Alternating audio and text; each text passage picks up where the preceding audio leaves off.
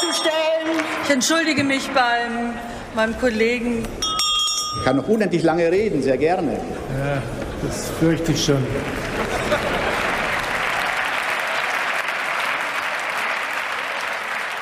Guten Tag und herzlich willkommen zum Taz Bundestalk, dem Politik-Podcast der Taz. Heute ist Donnerstag, der 14. Oktober.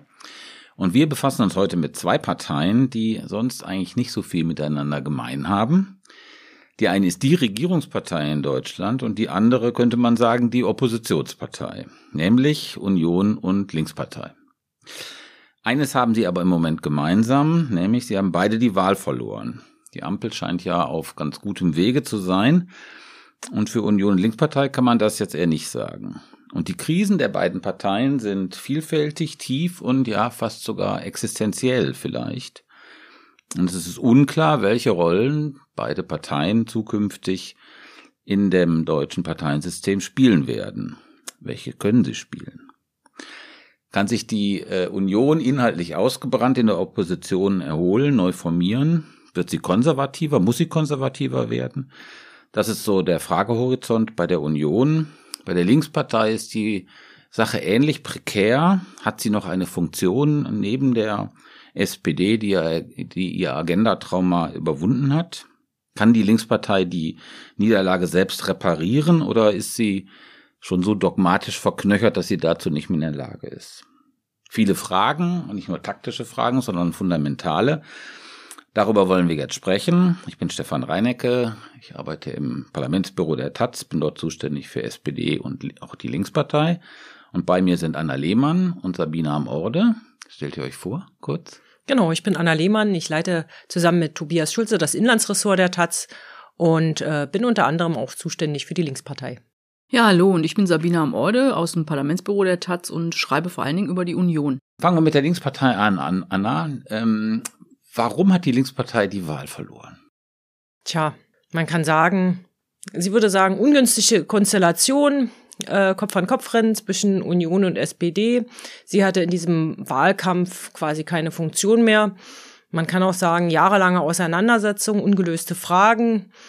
Ähm, dem Wähler war mm, schlecht zu vermitteln, welche Antworten hat die Linkspartei auf die großen Fragen, wie steht sie zu Europa, wie steht sie zur Rolle Deutschlands in der Welt mhm. und äh, ja, ich würde auch sagen, fehlende Funktion. Also sich in der Opposition zu erholen, das hat für die Linkspartei das kann man schon mal sagen, jetzt jahrelang nicht funktioniert. Die Wählerinnen wollen, dass sie tatsächlich auch mal regiert und ähm, billigen ihr da aber keine Chancen zu, dass sie tatsächlich äh, Partner findet zu regieren und äh, dass sie das äh, in, der, in der Regierung auch eine konstruktive Rolle mhm. einnehmen kann. Jetzt war es ja am, äh, in der letzten Phase des Wahlkampfs so, dass die Linkspartei vielleicht unverdientermaßen, nämlich weil die Union diese rote Sockenkampagne in ihrer Panik angezettelt hat, ja doch wieder so ein bisschen ins Gespräch gekommen ist.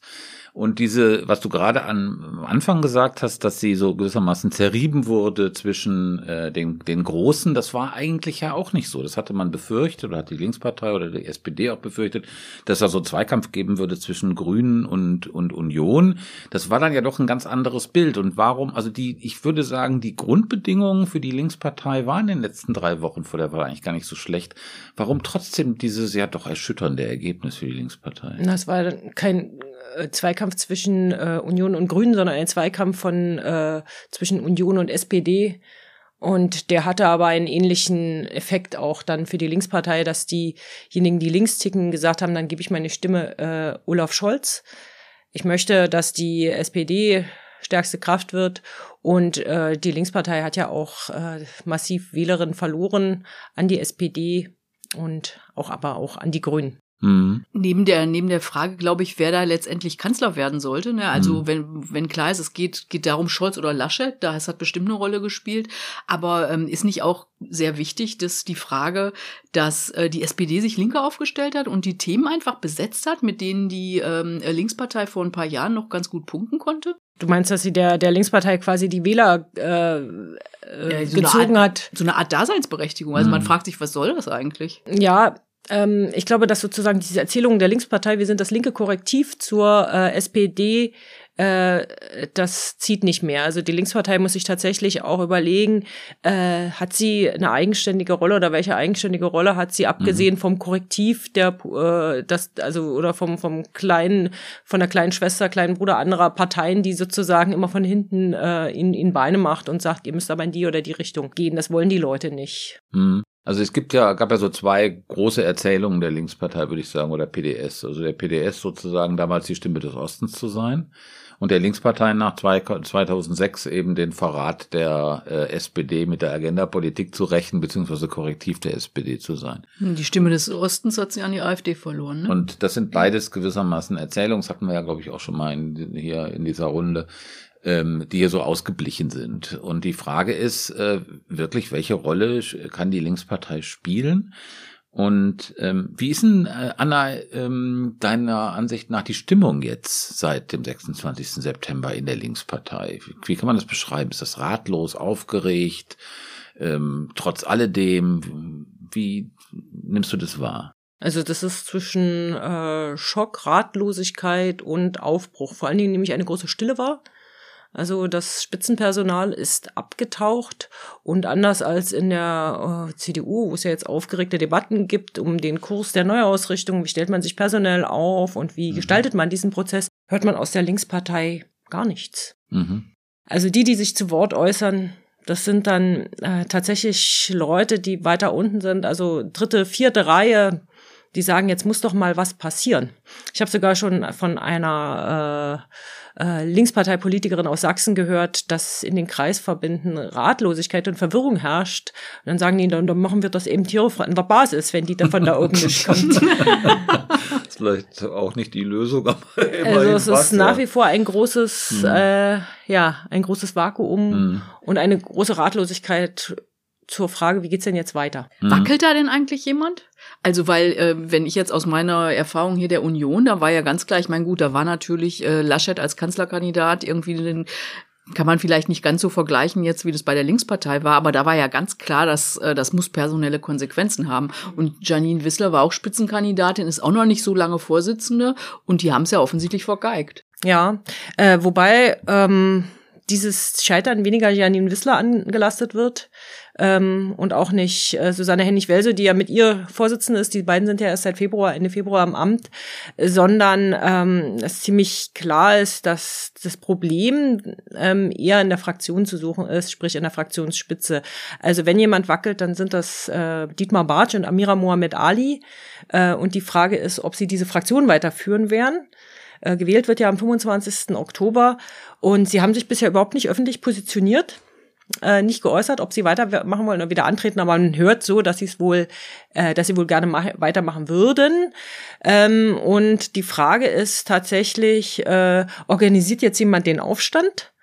Und dann ist die Frage, ähm, fügt das der eh schon verwundeten Partei nicht noch mehr Wunden mhm. äh, zu, wenn sie jetzt mhm. sozusagen wieder mit den alten Konflikten, wenn die alten Konflikte wieder aufbrechen, wenn jetzt ein veritabler äh, Machtkampf entbrennt. Mhm. Das war ja auch Teil des Scheiterns, also diese immerwährenden Machtkämpfe, wer behält die Deutungshoheit, wer besetzt seine das ist, glaube ich, eine offene Frage. Es macht natürlich auch keinen guten Eindruck, wenn man so eine äh, Wahlniederlage einfährt und dann personell alles beim Alten bleibt. Das ist natürlich auch kein, ähm, kein, ist kein Eindruck von Souveränität, den man damit nach außen sendet. Aber ich würde gerne noch ein bisschen bei der Linkspartei bleiben und von dieser personellen Ebene noch mal ein bisschen tiefer reingehen in das Problem.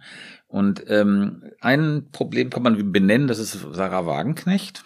Ähm, die eine schwierige Rolle spielt. Also auf der einen Seite ist sie die, die populärste Politikerin der Linkspartei, kann man sagen. Auf der anderen Seite ist sie in wesentlichen Fragen ähm, Klimawandel, Migration, Corona ähm, äh, gegen oder fern von der Partei. Hm. Und äh, sie ist ja jetzt auch wieder in der neuen Fraktion, äh, Sarah ja. Wagenknecht. Und wie ist denn dein Eindruck, also da stimmte, glaube ich, Ratlosigkeit in der äh, Spitze der Linkspartei Sarah Wagenknecht gegenüber. Also äh, es gab ja diesen in NRW dann diesen Ausschlussantrag gegen sie, der dann irgendwie gecancelt wurde, auch einigermaßen albern war. Aber ähm, hat die Linkspartei jetzt eine, eine Strategie, gegen wie sie mit Wagenknecht umgeht? Ich würde sagen nicht. Und sozusagen die Stärke von Sarah Wagenknecht, die ja eine Strategie hat, äh, was diese Partei anbelangt oder wie sie, wohin sie sich entwickeln soll, ist ja Ausdruck auch der Schwäche, dass die Partei eben diese Erzählung und diese Strategie eben nicht hat. Also eigentlich ist diese Auseinandersetzung um Sarah Wagenknecht äh, die sich ja immer weiter zuspitzt. Es gibt Leute, die sagen offen, äh, die soll doch endlich gehen. Das wäre das Ende mhm. all unserer Probleme. Ich bezweifle das. Aber eigentlich steckt dahinter ja eine, eine Auseinandersetzung um, genau um diese Frage. Wie stellt sich diese Partei auf? Um den Kurs. Um den Kurs mhm. dieser Partei. Wen spricht sie an? Wofür mhm. ist sie da? Welche Daseinsberechtigung hat sie? Ne? Sarah Wagenknecht hat da eigene Antworten. Sie sagt, die muss für die normalen Leute da sein. Mhm. Also was immer normal heißt und so. Sie muss wieder Politik machen. Also ostdeutsche Provinz, im Grunde genommen normale Leute ja, oder eben Arbeiterklasse, meist, also irgendwie ja. auch äh, weiß und männlich äh, ja. konnotiert. Also das ist sozusagen der Ansatz von Sarah Wagenknecht. Und dann hast du natürlich, und das ist ja auch Teil dieses Konflikts, du hast einen äh, richtigen Mitgliederaustausch in der Linkspartei. Es sind ganz viele, also ich glaube ein Drittel der Mitglieder ist in den letzten zehn Jahren gegangen, mhm. also natürlich gegangen, kann man sagen. Äh, und dafür sind ganz viele neue also Mitglieder gekommen. Weil sie gestorben ja, sind. Genau, ja, genau. Also mhm. quasi, sie wurden okay. nicht, sie sind sozusagen, wie sagt man, unfreiwillig, freiwillig gegangen. Ja? Mhm. Und ähm, also sie sind gestorben und es sind ganz viele Neumitglieder ge äh, gekommen. Mhm. Äh, die Mehrheit von denen ist unter 35. Und äh, die sind, äh, die leben in Städten, die leben oft in Städten und so, die haben oft auch einen akademischen Hintergrund und so weiter. Sie sind genau das, was äh, äh Sarah Wagenknecht so als Lifestyle-Linke mhm. äh, aufmacht. Und sie konzipiert sozusagen einen Gegensatz zwischen diesen normalen Leuten und diesen Lifestyle-Linken. Und diese Lifestyle-Linken, äh, wie sie sie nennt und so weiter, die setzen andere Themen in der Partei, die haben anderes vor mit der Partei, die sehen auch nicht diesen Kümmererpartei-Ansatz, den die PDS im Osten lange hatte, sondern sagen, wir sind eine emanzipatorische Partei, wir müssen nicht Leuten die Hartz-IV-Anträge ausfüllen, sondern müssen sie sozusagen ermächtigen, dass sie sich sozusagen, dass sie dagegen eine Initiative gründen. Also das ist so der Ansatz. Äh, völlig unabhängig jetzt mal, was man von den Positionen von Wagenknecht hält. Kann man denn klar sagen, ob sie der Partei jetzt wirklich geschadet hat oder hätten die nicht ohne Wagenknecht noch schlechter dargestanden? Weil die hat ja auch erwiesene Fans. Hm, ist die Frage, ob die die Partei wählen, die Fans. Das ist eine gute Frage. Und auch das ist eine Frage, um die, um die sich in der Partei gestritten wird. Wenn man es anhand von Zahlen äh, macht, dann sagt man, die Linkspartei hat in Nordrhein-Westfalen, wo sie ja Spitzenkandidatin war, auch nur knapp über drei Prozent bekommen, also schlechter als beim letzten Mal. Aber ich würde sagen, sie ist, äh, dass sie so prominent ist, ist äh, vielleicht ein Problem für die Partei und das ist wie gesagt ein Problem für die Partei, dass sie da sozusagen, ähm, dass sie sie dass sie da keine konsequente, also dass sie keine gute Gegenerzählung hat. Sonst könnte man ja auch sagen, Wagenknecht ist Wagenknecht, die spricht einen Teil der anderen Leute an. Und so besteht sozusagen die ganze Strategie, immer wieder sich an Wagenknecht abzuarbeiten. Mhm. Und das ist eine große Schwäche. Also sozusagen immer reaktiv. Wenn, wenn Wagenknecht in der Talkshow sagt und sagt, ähm, naja, impfen, ich weiß nicht und so weiter, muss man skeptisch sein. Sie ist ja, trendet ja gerade auch mit ihren impfskeptischen Beiträgen und so. Äh, dann besteht sozusagen die Erzählung der Partei dagegen aufzuschreien und sagen, das geht ja gar nicht. Und du naja. bist so immer sozusagen in der Defensive. Es ist ein unproduktiver, also es ist nicht mhm. gelungen, diesen, diesen äh, Konflikt, in dem sich ja sozusagen sozusagen äh, schon, schon im Milieu Konflikte spiegeln, mhm. für die Partei in irgendeiner Weise produktiv zu machen, sondern er bleibt irgendwie im Grunde genommen destruktiv, oder? Ja, und das, ich meine, andere Parteien haben ja auch ihre, äh, ihre, ich sag mal, ihre Persönlichkeiten zugespitzt oder, oder äh, euphemistisch formuliert. Also die SPD hatte ihren Sarrazin und die äh, CDU, die hat ihren Maßen und die Grünen, die haben ihren Palmer und so weiter. Aber in keiner Partei, würde ich mal sagen, hat, ist diese, sind diese Konflikte äh, dann so dermaßen eskaliert, dass es sich quasi auch auf das, auf den Zustand und das innere Befinden der Partei ja, so dermaßen. sind auch nicht so ein Machtfaktor die, in den Parteien. Das ja kann man nie, nicht vergleichen, glaube ich. Genau, die waren ja nie Fraktionsvorsitzende und sozusagen so, so prominente Figuren. Das waren immer Außenseiterpositionen, Außenseiterfiguren und das Problem ist, ist ja auch nicht mehr Fraktionsvorsitzende. Ja, das vergisst man halt. immer. Das war sie halt. Aber wie gesagt, sie ist ja quasi auch, Sarrazin war Finanzminister, ne? Also er war auch prominent. Trotzdem hatte er nicht dieses Zerstörungspotenzial in die SPD hineingehabt, was war eben deswegen, weil Sarrazin im Grunde genommen ähm, auch gerade in dieser Radikalisierung äh, dann außerhalb der SPD stand. Und bei Wagenknecht ist es eben so ein doppeltes Bild. Auf der einen Seite steht sie wirklich außerhalb der Linkspartei, auf der anderen Seite repräsentiert sie eben doch noch einen bestimmten Flügel, einen bestimmten Teil der Partei Und ähm, das ist, glaube ich, der Unterschied. Ja, dass irgendwie, was weiß ich, dieser Gewerkschaftsflügel in bestimmten Positionen, was Migration angeht oder auch Klima, Umbau angeht, dann durchaus äh, das so ein bisschen ähnlich sieht wie, wie Wagenknecht. Also sie formuliert sozusagen einen Konflikt, den schon irgendwie in der Mitte der Partei gibt. Und das war, glaube ich, bei Sarrazin oder auch bei Maaßen nicht so. Nee, bei Maaßen ist es vielleicht ähm, in Teilen der Ost-CDU so. Das kann schon sein. Mhm. Aber das ist nicht so ein Machtfaktor, wie die Wagenknecht bei der Linkspartei war, würde ich, oder ist, würde ich sagen. Mhm. Kommen wir vielleicht noch auf einen anderen Aspekt äh, zu sprechen bei der Linkspartei. Also wie gesagt, es gab ja diesen Turn in den letzten drei Wochen vor der vor der Wahl. Wir wollen jetzt doch regieren, was so mittelglaubwürdig war, fand ich, dieser abrupte Schwenk. Aber das ist ja ein weiteres ungelöstes Problem der Linkspartei, dass sie sich selber im Grunde genommen, also zumindest über die Fraktion konnte man das sagen, aber die letzte und ich glaube für die kommende, die in der Zusammensetzung ähnlich ist, kann man es auch sagen, dass es da unklar ist, ob man das jetzt wirklich will oder ob man es nicht will. Wir haben jetzt aber zwei Entwicklungen ganz aktuelle nämlich Schwerin und Berlin, wo es wahrscheinlich ist oder sehr wahrscheinlich ist, dass die Linkspartei weiter regieren wird. Also in äh, Schwerin dann anstelle der CDU und in Berlin mit Giffey weiter. Äh, Anna, wie siehst du das? Ist das sozusagen die Rettung jetzt für die Linkspartei oder?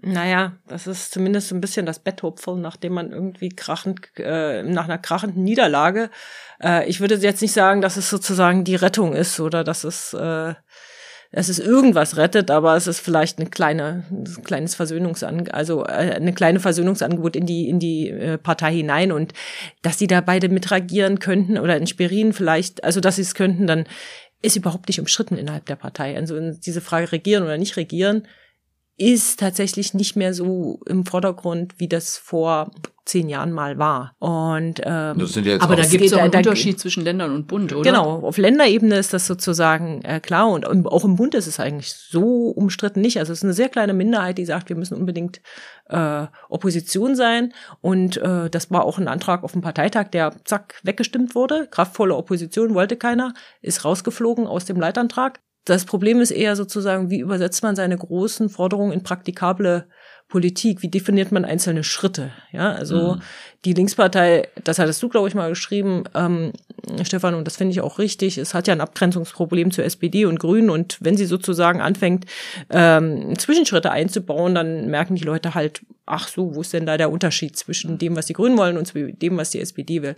Also sozusagen diese eigene Imagepflege oder äh, definiert man das eigene Image in Abgrenzung von anderen Parteien oder ist man selbstbewusst genug, sich mhm. sozusagen ein eigenes Image zu bearbeiten und sagen und ganz selbstbewusst zu sagen, natürlich gibt es da auch Überschneidungen. Mhm. Logisch. Ich fand ja diese Afghanistan-Abstimmung total irre. Mhm. Also als es darum ging, irgendwie den Bundeswehreinsatz da konkret am Kabuler Flughafen ähm, abzusegnen und die Frage, ähm, wir holen da jetzt die Leute raus. Und ähm, das war ja in der Phase, als es, als es eigentlich die äh, Linkspartei dieses Signal gesendet hat, wir wollen regieren. Und letztendlich wäre das ja eine Wahnsinnsmöglichkeit gewesen, so eine Brücke zu schlagen. Die haben sie aber leider also nicht nur nicht beschritten, sondern sie haben gleich die ganze Brücke in die Luft gesprengt ähm, mit dieser Entscheidung. Das, ich verstehe das ehrlich gesagt überhaupt nicht. Ja, das war, das war auch den klugen Leuten in der Linkspartei war das natürlich auch klar, was das für ein Signal nach außen ist. Ähm, wenn sie sagen, okay, wir, wir, wir stimmen da nicht zu oder wir enthalten uns. Aber es ist sozusagen äh, Ausdruck dessen, das war ja sozusagen dann eine interne ein interner Kompromiss, ja, also der nur nach innen wirkte, zu sagen, wir wollen uns jetzt mal alle enthalten. Äh, das hat auch selbst dieses Signal wäre nicht verstanden worden, abgesehen davon, dass diese Enthaltung dann ja auch nicht zustande kommt. Die einen haben dann noch mit Ja gestimmt, die anderen haben mit Nein gestimmt, sieben Leute haben mit Nein gestimmt, ne? Und das ist eben Ausdruck dessen, dass die Linkspartei manche Fragen für sich nicht geklärt hat. Mhm. So. Also, und das ist dann, lässt dann wiederum Zweifel, berechtigte Zweifel an ihrer Regierungsfähigkeit aufkommen. Ja? Also kannst du sozusagen in einer konkreten Krisensituation, kannst du da handeln?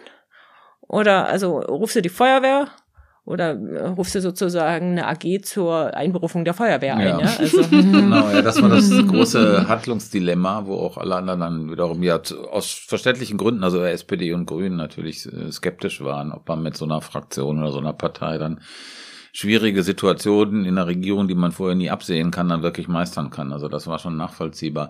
Also mal ganz kurz zugespitzt, also Ad, äh, Advocatus Diaboli gespielt. Ähm, Parteien äh, erfüllen eine Zeit lang einen gewissen Zweck und vielleicht ist die Partei der Links, die Zeit der Linkspartei einfach vorbei. Also das ist ja auch eine Möglichkeit. Ja, das äh, in, ist in Deutschland ungewohnt. Dort äh, wählen eher, eher so traditionalistisch. Wenn man so eine Partei hat, dann schickt man die ungern irgendwie in den Abgrund.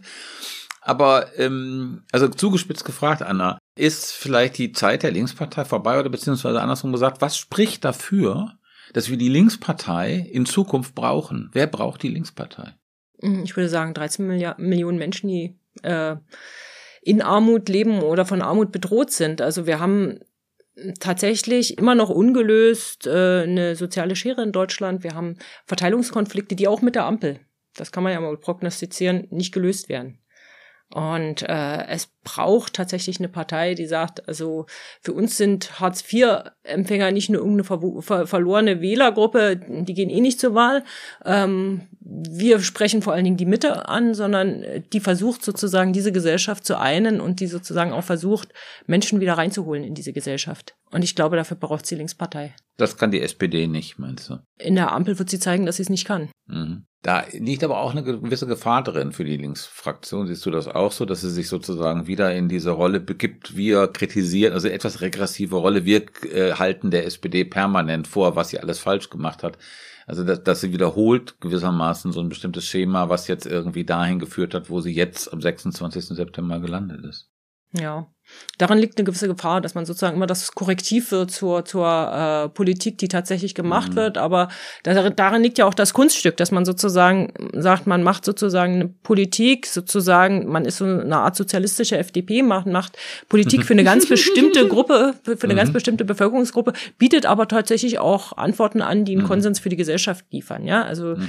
die bis in die Gesellschaft hinein tragfähig mhm. sind. Also wenn ich einen kostenlosen ÖPNV äh, fordere und mhm. sage, das kommt vor allen Dingen Menschen zugute, die sich eben kein Auto leisten können und äh, für die auch sozusagen die Fahrkarte ein Problem ist, dann kommt das natürlich auch allen anderen zugute und ist gleichzeitig gut, mhm. um eine Verkehrswende einzuleiten. Und mit wem kann man diese sozialistische FDP äh, aufbauen, mit oder ohne Sarah Wagenknecht? Das ist eine super Formulierung, die gefällt mir. ich glaube, die muss man mit Sarah Wagenknecht aufbauen. Also ich sage nochmal, meine, also ich glaube, das Schlimmste oder das, das, das, was schwierig wäre für die Linkspartei, ist, wenn äh, Sarah Wagenknecht sagt, ich gehe und äh, sie geht im Streit, weil dann hat die äh, Linkspartei so, eine, so, ein, so erlebt die so einen kleinen Biermann-Effekt, ja. Sie hat jemand, den sie zwar nicht aktiv rausschmeißt, aber der sozusagen gesagt, eigentlich wurde ich rausgeschmissen, also ich fühle mich mhm. rausgeworfen, ich fühle mich fremd und äh, äh, sie wird die ganze Zeit, das macht er jetzt auch schon, aber sie wird sozusagen ihre ganze Energie darauf verwenden, sozusagen die Linkspartei zu kritisieren.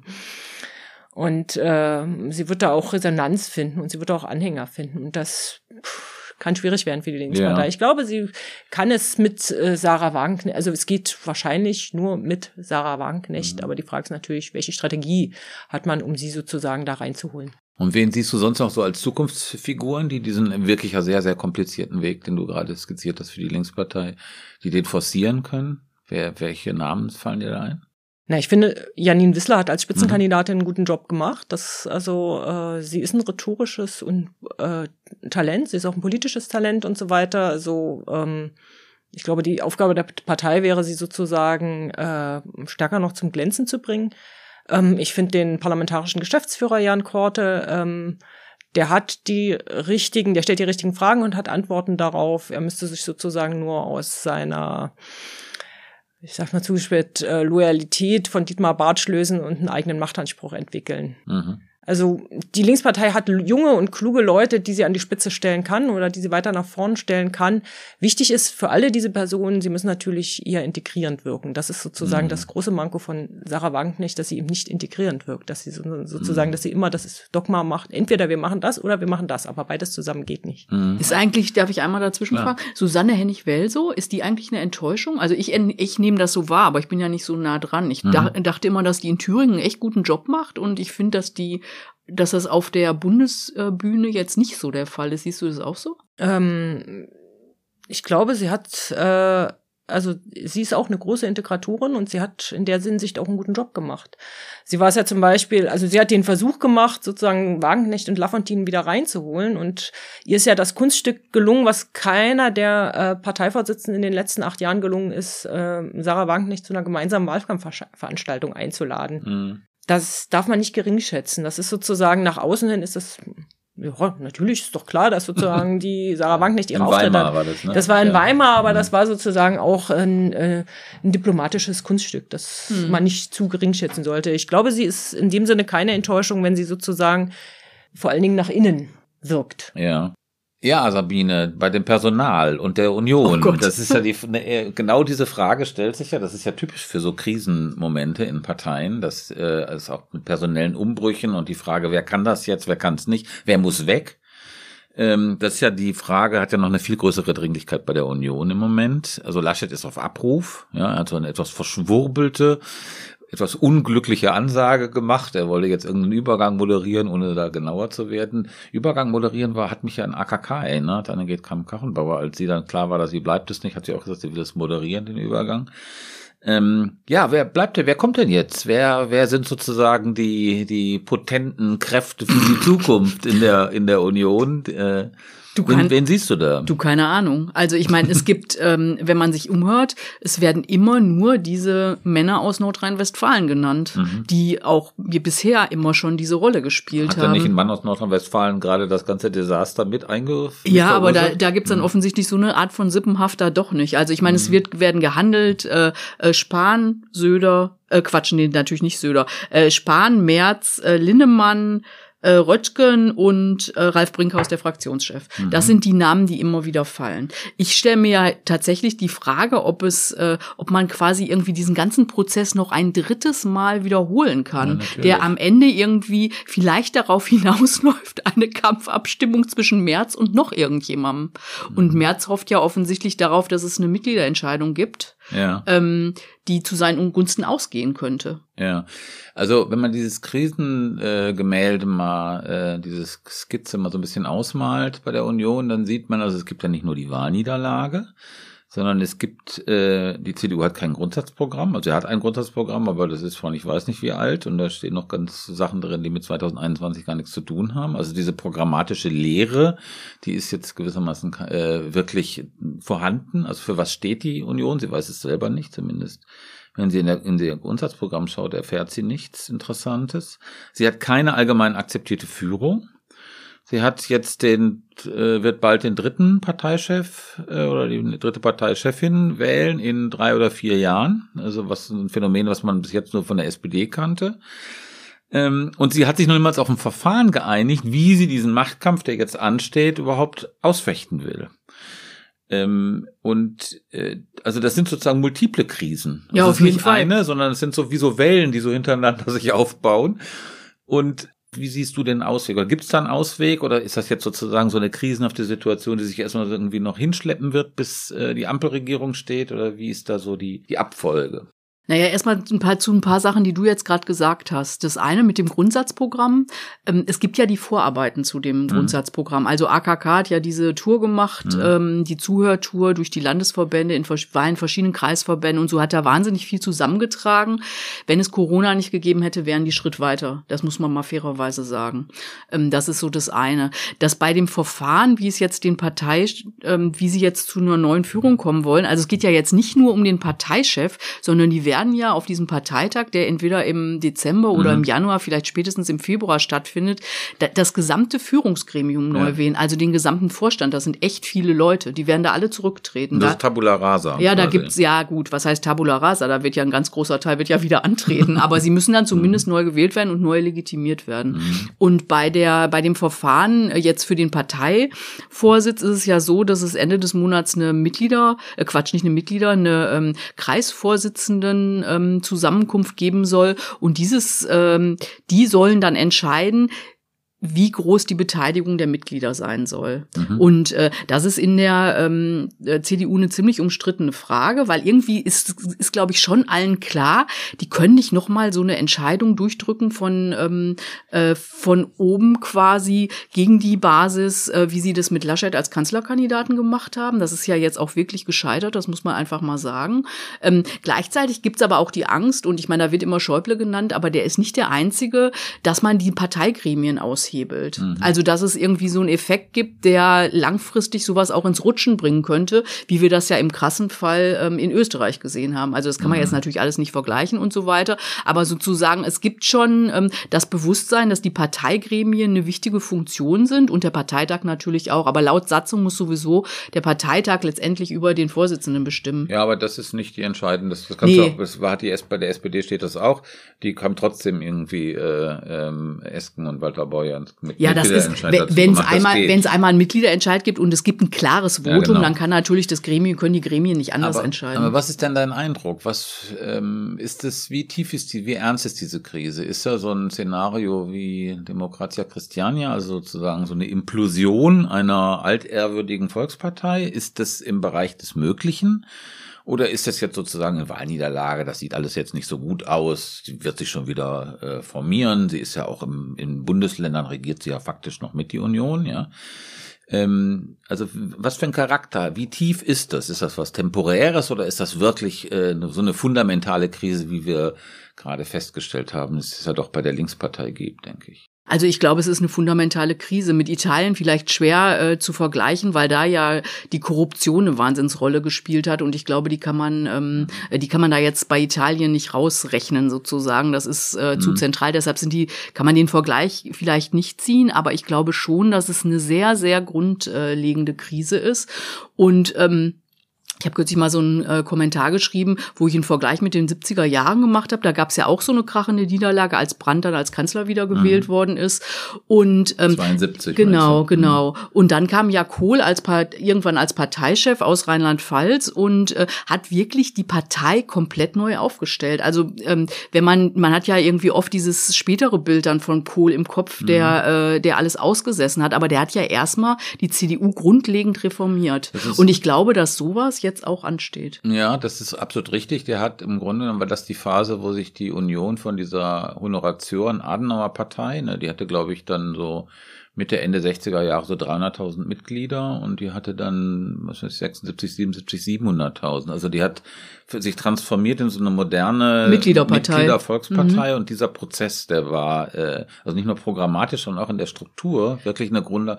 Ja, eine und, äh, und eine personelle, eine ganz und, starke personelle und, Veränderung. Da kommen ja die Geißlers, Biedenkopfs und so genau. weiter ins Spiel. Aber was wäre das jetzt? Also damals gab es sozusagen, war das eine nachholende Reform im Sinne sozusagen in, in so eine richtige äh, Kampfstarke starke Volkspartei, die offen ist, also die sich auch geöffnet hat äh, anderen Bevölkerungsgruppen äh, gegenüber, und zwar ganz konkret, nicht nur als Wähler, sondern auch als Mitglieder. Aber was, also ich meine, es gibt ja keine Analogie oder ne, es ist keine Blaupause für jetzt, aber äh, wenn du dir die Partei anguckst und diese Krise anguckst, was ist sozusagen das Drängendste, was da fehlt? was jetzt nachholenderweise passieren muss. Ja, die wissen eigentlich nicht mehr, wofür sie eigentlich gut sind. Also das muss man schon mal ganz klar sagen. Also das, ich finde es eine erschreckende Einschätzung. Mhm. Und ähm, ich meine, ich beschäftige mich ja jetzt noch nicht so lange so intensiv mhm. mit der Union und ich hätte ehrlich gesagt auch nicht gedacht, dass es so dicke kommt. Aber wenn man jetzt Leute fragt, also ich meine, es kommen eigentlich immer nur so ähm, äh, ja so fast so Klischees. Ja, manche sagen dann, ja, wir müssen das Konservative wieder betonen. Aber ja. was ist denn das Konservative? Das weiß ja auch niemand. Ähm, oder wenn es so eine Nummer kleiner ist, okay, wir müssten irgendwie in den Themen innere Sicherheit, Wirtschaftspolitik, so diese klassischen alten mhm. CDU-Themen, da müssten wir wieder richtig, äh, also so Kompetenz gewinnen. Mhm. Das kommt dann auch. Oder ähm, wir müssen nachholen, was äh, oder es hat sich was geändert, was Familie angeht, was ähm, die, die Rolle der Geschlechter angeht und so weiter. Aber dann stellt sich ja die Frage, wie kann man das denn ins Konservative übersetzen? Mhm. Weil wenn sie sich, da haben sie sich ja modernisiert, also zum Beispiel mit ähm, der Ehe für alle. Genau. Und das hat ja genau dazu geführt, dass sie, äh, dass man in, in manchen Sa äh, äh, Feldern eben einfach nicht mehr wusste, äh, wofür, was ist denn eigentlich jetzt das, das Besondere an der Union? Und dass sie haben sich die ganze Zeit über diesen, wir sind die Regierungspartei, wir können mhm. regieren. Und das ist jetzt ja leider auch fundamental schiefgegangen. Also es ist wirklich eine extrem schwierige Phase. Eine, ich hatte eine Frage, Sabine. Also es gibt ja viele Analogien zur Linkspartei, aber ähm, die Sie Union haben wird eine Krise kriegen, wenn Sie nee, das aber alles sozusagen. Also wofür sind wir da? Was ist unsere Rolle genau. und so weiter? Genau. Diese Ratlosigkeit und so weiter. Also man könnte vieles kann man vieles sagen, ähm, da, da, da, da es ist vieles sozusagen auch von den Formulierungen ähnlich. Aber was ich mich die ganze Zeit frage, ähm, wie, ähm, wie schätzt du denn den Anteil von Merkel da ein? Inwiefern ist sie schuld daran, dass die, also sie hat sozusagen Deutschland erfolgreich, also da als Regierungspartei hat sie die äh, CDU zum oder die Union auch zum Erfolg geführt, aber als Parteichefin hat sie doch dann völlig versagt, ne? Ja, ich würde schon ähm, sagen, dass Merkel da einen großen Anteil dran hat. Also was ich jetzt, was ich äh, vehement bestreiten würde, ist diese Erzählung, die gerne von der Partei Rechten kommt. Mhm. Äh, Merkel hat die Partei entkernt. Also wenn wenn unter Merkel ähm, sich die CDU nicht so modernisiert hätte, wie sie es hat, dann wäre wär das Drama schon viel viel früher aufgetreten aufgetreten. Also da bin ich fest von überzeugt. Aber was stimmt ist, dass sie natürlich irgendwann diese, sie war Kanzlerin und sie hat äh, die Rolle der Parteichefin nicht mehr wirklich ausgefüllt. Man hatte ja auch, viele hatten ja den Eindruck, sie interessiert im Grunde die CDU gar nicht mehr so richtig, sondern sie regiert da so vor sich hin. Und äh, deshalb ist es zu einer Inhalt, also sozusagen, eine, dass die Partei das nachvollzogen oder inhaltlich unterfüttert hat, was es dann an Veränderungen gab, das ähm, hat eben mhm. nicht stattgefunden. Und das wäre natürlich eigentlich ihre Aufgabe als Parteichefin gewesen. Ist dann ja. vielleicht das Mantra der Union falsch? Also und, und der CDU, also Parteivorsitz und Kanzlerschaft müssen immer in einer Hand liegen? Naja, man kann sagen, als ähm, äh, Merkel die ähm, den Parteivorsitz abgegeben hat, da, da fing die Lage erstmal so richtig an zu rutschen. Ja, also von daher gibt es auch viele Argumente, die genau das bestätigen. Haben wir es nicht vielleicht mit einem, ja, vielleicht naturhaft, also so biologische Metaphern sind aber ein bisschen schwierig in der Politik, aber Jetzt bin ich ja mal gespannt. Haben wir, nicht, haben wir es nicht mit einem doch irgendwie fast auf eine mechanische Art und Weise sich wiederholenden Prozess zu tun, gerade bei der Union, die ihre schon immer, ja, also von Beginn an, von 49 an im Grunde genommen, ihre Identität ganz stark daraus äh, bezogen hat, dass sie regiert. Und nicht, dass sie sozusagen so eine starke Programmpartei ist. Ne? Die starken Programme sind sowieso eher eine Domäne der Linken, die ja immer an die Veränderung und den Fortschritt glauben, während die konservativen Parteien ja glauben, es reicht irgendwie, den Status quo einigermaßen zu managen. Und wir haben ja das Bild gehabt bei Adenauer 61, 63, danach kam ein schwacher Kanzler, der dann äh, viel Erhard. Wir haben ein ähnliches Szenario anders 98 gehabt mit mhm. Kohl wo die Partei wirklich ähm, sich im Grunde genommen sehr neu erfinden musste. Also ganz äh, wirklich an, an diese existenziellen Fragen, die gab es im Grunde genommen, du hast es angesprochen, äh, Anfang der 70er Jahre, die gab es äh, bei Rot-Grün. Und das ist vielleicht ja so, dass gerade so Parteien, die so stark auf eine Figur zugeschnitten sind, wie bei, bei Adenauer war, wie es bei Kohl war und wie es jetzt bei Merkel war, also wenn die dann weg ist, es ist wie sozusagen so, so, ein, so ein Haus aus, aus einzelnen Holzteilen und du ziehst gewissermaßen das Zentrale raus und alle waren darauf gerichtet und das Ding bricht erstmal zusammen. Die Bienenkönigin fehlt. Genau, also um vielleicht ist das gewissermaßen biologistische so eine, Komponente. Ist das so eine etwas profane, etwas schablonenhafte aus der Lameng entwickelte Machttheorie, ja. Aber vielleicht ist da ja, hat es ja doch eine gewisse Evidenz. Ich glaube schon, dass das so ist. Also und äh, diese Vorstellung, dass sie sich nach so einer langen Phase, die so auf äh, Merkel zugerichtet war, ähm, dass man da irgendwie so smoothly den Übergang organisieren mhm. kann, das war natürlich von Anfang an eine Illusion. Mhm. Also dass das, man kann das nicht einfach so in die Zukunft tragen. Also die müssen mhm. sich jetzt schon was Neues Neues überlegen. Und mit ähm, dieser Versuch ist ja auch äh, erst mit AKK, also Annegret Kramp-Karrenbauer mhm. und ähm, äh, Laschet dann ganz klar mhm. gescheitert. Ja, und das liegt aber, wenn ich das jetzt richtig rausgehört habe, würdest du sagen, dass die Hauptaufgabe ist jetzt nicht weniger die, vielleicht weniger die Struktur, also da gibt es sozusagen diese Frage mit Basisbeteiligung, das ist schon wichtig, aber es ist vor allem Programm. Wofür sind wir da? Was wollen wir überhaupt? Ja, diese lange verdrängte Frage, ja, Sie kennen mich, reichte ja als Programm, ähm, und das ist jetzt sozusagen die offene Wunde. Und ja, es da, ist eine Sinn, da, es stellt da, sich die Sinnfrage, die glaube ich. Also die müssen Sie hm. sich jetzt stellen. Ja. Und ich meine, ich finde es schon ganz und, klar. was, was, was ist denn der Sinn? Also wo sind die, wo sind die interessanten Debatten in der Union? Ähm, wo kann die Union gewissermaßen, wo, wo haben die was zu sagen? Aber was Interessantes können die sich streiten miteinander oder ringen und eine interessante produktive Lösung finden? Wo sind die Punkte? Ja, das ist eine gute Frage. Also ich meine, natürlich haben sie in der letzten Zeit haben sie auch so viele Themen vorangestellt, die natürlich auch wichtig sind, ohne die sie nicht klarkommen. Zum Beispiel Klimapolitik. Mhm. Ja, ähm, aber sie haben keine Antwort darauf gefunden, ähm, wie sie sich da sozusagen einerseits dem Problem gerecht werden und gleichzeitig eine eigene Position mhm. ähm, äh, behaupten können. Das ist in, de, in bei der Familienpolitik ist es auch so. Mhm. Also ähm, ich meine angefangen von äh, äh, von von der Leyen, die hat das ja für ähm, für Unionsverhältnisse Natürlich. wirklich auf total aufgemischt, ne? Und dass da irgendwie jetzt überhaupt diese Debatten sind, wir brauchen mehr Frauen und sich jetzt auch mhm. so ein paar jüngere Frauen zu Wort melden, die sagen, ey, so kann das jetzt echt nicht weitergehen. Das hat natürlich auch wahnsinnig viel mit mit der von der Leyen zu tun. Aber ähm, Äh, die thematischen Felder sind nicht klar. Also ich Mhm. glaube, es gibt die Auseinandersetzung, auf diese ganz klassischen Felder zurückzugehen. Und ich glaube auch, dass das wichtig ist. Also dass äh, man verbindet die innere Sicherheit ja doch noch mit der Union. Also Mhm. dass sie da wieder irgendwie sich besser aufstellt, das sehe ich schon.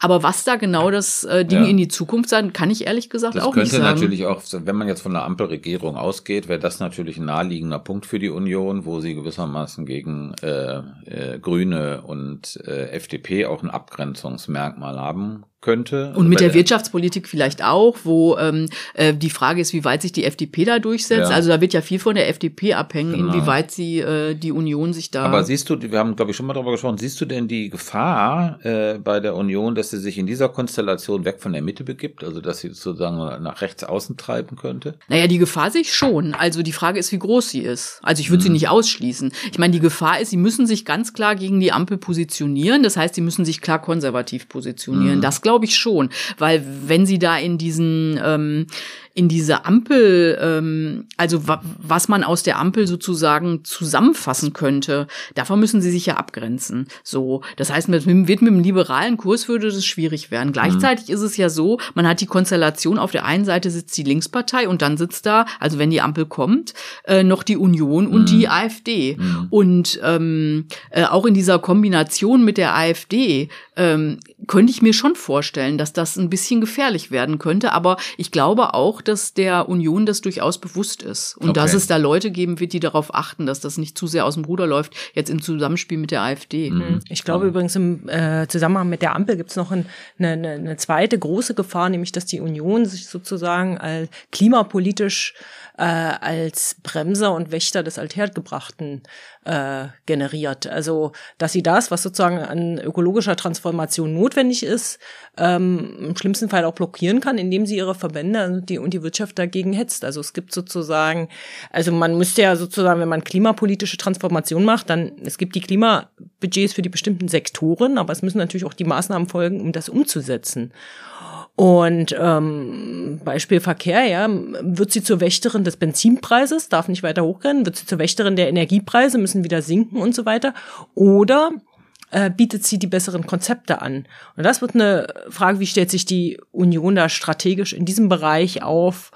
Und ähm, wird sie zur Bremserin oder bietet sie das bessere Konzept an? Also ich glaube schon, dass die in der Union verstanden haben, dass sie an dieser Klimapolitik nicht vorbeikommen. Also das mal ganz grundsätzlich. Und die schlimmsten Bremser aus der letzten Phase sind nicht mehr im Bundestag. Also zumindest ähm, einige davon sind nicht Die mehr im Bundestag. württembergischen Wirtschaftspolitiker, meinst du, ja. Na, Barreis ist, glaube ich, doch Ja. jetzt wieder gewählt worden, aber es gab ja hier Herr Pfeiffer und Mhm. ähm, äh, ein, ein aus Bayern, ähm, die eben nicht mehr Mhm. drin sind. Also das, äh, das kann man schon konstatieren. Ähm, aber natürlich gibt's diese Gefahr. Gleichzeitig muss man ja sagen, wenn du sagst Wirtschaft, ich meine, die Wirtschaft ist ja im vielen weiter als die Politik. Also Genau. dass die, die lässt sich von der CDU da nicht aufhetzen, Das- weil die das- wissen ja, dass was die Stunde geschlagen hat und dass sie ähm, äh, verlieren werden, wenn sie sich dem Ganzen äh, nicht stellen. Und im Grunde sind die ja, ja total unterwegs und da auf einem guten Weg. Das glaube ich auch. Also ich glaube, im Vergleich zu 2017 hat sich das eben wirklich geändert. Ja, auf jeden Also Fall, dass auf sich jeden sozusagen diese CEOs in Deutschland irgendwie wirklich Ja. viele begriffen haben, gesagt haben, die können ihr Zeug nicht mehr exportieren. Ich weiß nicht, ob ihr da nicht ein bisschen zu optimistisch denkt, weil äh, die Grünen hätten ja auch ganz gerne mit der Union zusammen äh, Jamaika gemacht, unter anderem, weil sie dann sozusagen, weil die CDU eben auch moderierend, die Union auch moderierend in die Wirtschaft hineinwirkt und weil sie natürlich Angst haben oder sagen, das ist leichter, mit der Union gemeinsam eine äh, ökologische Transformation hinzukriegen als ohne die Union. Also Laschet hat das aber doch neulich mal, äh, ich glaube, als er diese Ges- Geschichte mit dem Moderieren auch gesagt oder vorher, ich weiß nicht, ich glaube, nee, ne, mit dem, als er mit mit den Grünen aufgetreten ist, da hat er ja, glaube ich, nur mit einem Halbsatz äh, gesagt, äh, äh, darauf hingewiesen, dass die Union so oder so da sein wird in der Zukunft, und zwar bei dem Bundesrat. Ja, das sowieso. Also man kann sozusagen nicht gegen die und vollkommen gegen die Union, sondern da wird es irgendwie was geben, das glaube ich auch.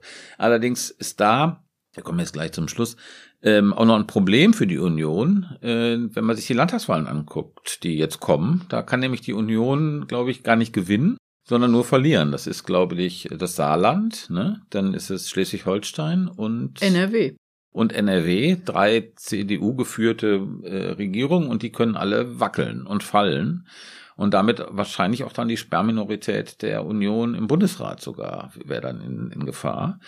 Also das sind auch prekäre Aussichten für die Union, also macht ganz machtpolitisch prekäre Aussichten. Das sollte Das man ist- auch nicht aus dem Auge verlieren. Nee, auf jeden Fall nicht. Und ähm, jetzt nochmal konkret zu den Wahlen. Das ist ja auch, ähm, es wurden ja auch zum Beispiel Daniel Günther, also als Schleswig-Holstein, der wurde ja auch immer wieder als ein Hoffnungsträger Ja. ähm, äh, genannt. Der ist aber, glaube ich, jetzt aktuell wirklich aus dem Spiel. Ich glaube, er hat das jetzt inzwischen selbst auch gesagt, weil der muss wirklich erstmal die Landtagswahl hinter Genau. sich bringen. Und das spricht aber auch dafür, dass die ähm, CDU jetzt nicht zu lange mit dieser äh, Personalfrage darum macht, weil ähm, die können ja nicht so völlig kopflos in diese Genau. drei wirklich wichtigen Landtagswahlen Also das gehen. stabilisiert im Grunde genommen. Genau. Ja. Vielleicht allerletzte Frage an dich, Anna. Wir haben ja gerade über das Grundsatzprogramm der Union gesprochen. Bei der Linkspartei gibt es auch, glaube ich, äh, Leute, die sagen, wir brauchen eigentlich ein neues Grundsatzprogramm. Genau. Ist das, ein, ist das eine Chance für die Linkspartei, so eine Verständigung über ein neues Grundsatzprogramm? Ich, es gibt, glaube ich, äh, Leute, die sagen, wir brauchen ein neues Grundsatzprogramm. Es gibt Leute, die sagen, nee, wir brauchen jetzt keinen Programmprozess, wir brauchen aber mal ein Update. Also Ja. ähm, nicht Tabula rasa, aber ein paar Fragen sollten wir schon noch mal schärfer ziehen. Ähm, es ist auf jeden Fall eine Chance, dass man sagen kann, man verständigt sich über gewisse Fragen und findet Antworten, die ähm, nicht nur aus großen Überschriften äh, bestehen, sondern man einigt sich auch mal auf Zwischenschritte oder überlegt sich, wie, wie könnte denn die Schrittlänge aussehen. Mhm. Stichwort Außenpolitik, ja. Also wir wollen sozusagen ein europäisches äh, Sicherheitssystem unter Einbeziehung Russlands. Was könnten denn Schritte auf diesem Weg sein, ohne dass wir sagen, wir treten morgen aus der NATO aus? Oder, äh, wir, wir, wir lösen die auf. Sie sagen ja nicht, dass sie austreten, sie, wir lösen sie auf. Was sind also äh, Schritte auf diesem Weg? Äh, das kann eine Chance sein, wenn es gelingt, diesen Prozess äh, zu moderieren und konstruktiv zu gestalten, natürlich. Kann aber auch doch total nach hinten losgehen, aber oder? auch die also das sein, ja. genau. Genau. Ja gut, aber das ist der Konflikt, den sie nicht bearbeitet und nicht gelöst haben, sondern im Grunde genommen immer in die Tiefkühltruhe getan haben und da kann er nicht bleiben. Ja, gut, das stimmt Also das auch. ist, glaube ich, jetzt, wenn die, Und- wenn die Linkspartei das nicht versteht, dass sie den aus der Tiefkühltruhe mal rausholen muss, Mhm. dann sieht's, glaube ich, finster aus. Aber man kann ja auch sagen, anders als die Union hat die Linkspartei vielleicht sogar mehr Zeit. Weil im NRW ist sie, glaube ich, äh, da ist nicht viel für sie zu holen, in Schleswig-Holstein eigentlich auch nicht. Und im Saarland, da kann sie froh sein, wenn sie nicht aus dem Landtag fliegt. Ja. Ja, mit diesem optimistischen, halbwegs optimistischen, ein bisschen optimistischen, ein, äh, nicht ganz pessimistischen äh, Ausblick von Anna. Äh, danke. Machen wir hier Schluss. Ähm, ähm, ihr könnt, wenn ihr Fragen habt, Kommentare, äh, das auch gerne schicken an bundestalk.taz.de. Und ja, Anna Sabine, danke Ja, gerne. für, Gerne, immer wieder. für diesen Podcast. Dann macht's gut. Tschüss. Tschüss. Tschüss. So, wir sind damit am Schluss unserer heutigen Tagesordnung. Die Sitzung ist geschlossen.